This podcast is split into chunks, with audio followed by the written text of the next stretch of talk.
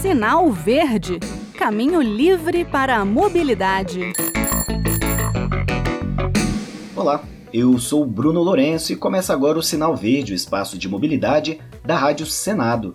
E hoje vamos tratar do desrespeito à faixa de pedestres. Primeiro eu preciso fazer uma correção. No último programa, a segunda parte sobre a nomenclatura das estradas federais, quando eu mencionei as BRs de ligação, eu citei a BR 470, que liga Navegantes, em Santa Catarina, a Camaquã, no Rio Grande do Sul. Só que eu falei Camaquá, e a nossa gaúcha Yara Farias Borges me chamou a atenção. É Camaquã, viu? Bem, feito o reparo, e depois de dois programas explorando como são nomeadas as estradas federais, a gente vai tratar de um tema bem mais sério e delicado: o desrespeito às faixas de pedestres, inclusive aqui na capital federal, que já foi reconhecida nacionalmente por ser exemplo de obediência às faixas. O brasiliense se acostumou a viajar para outras cidades e estranhar que os carros não paravam nas faixas. Inclusive, a gente orientava as nossas crianças que era preciso todo cuidado ao atravessar uma rua fora de Brasília.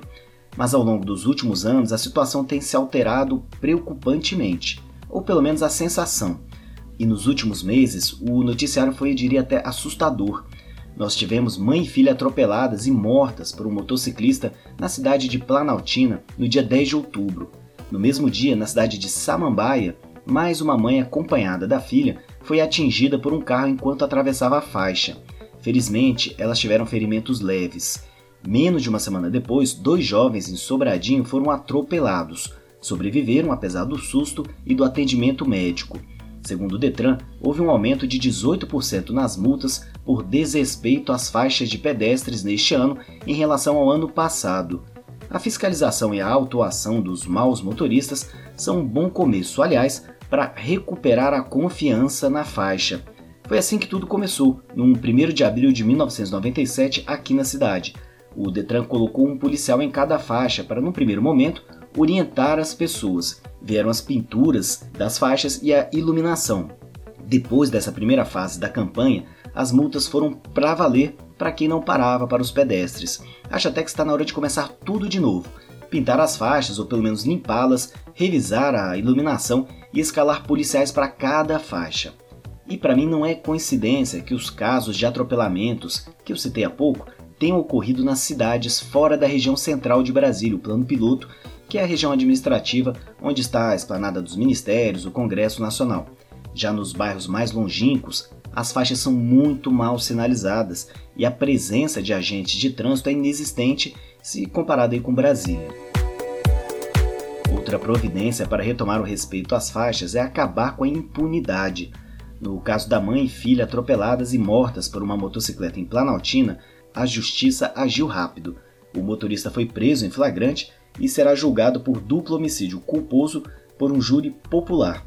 Segundo o portal G1, a Polícia Civil teria confirmado que a moto estava a 160 km por hora e o motorista teria histórico de acidentes em alta velocidade.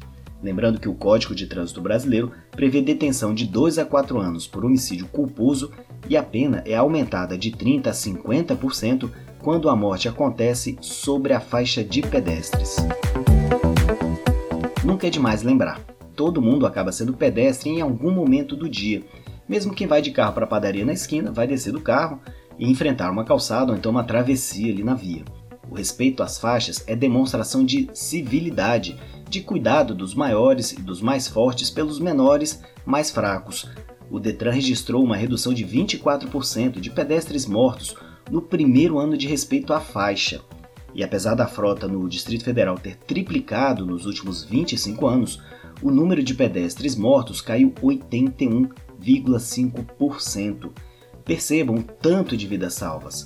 266 pessoas morriam em 1996 vítimas de atropelamentos, agora são 49, e dessas, 4 na faixa de pedestres no ano passado.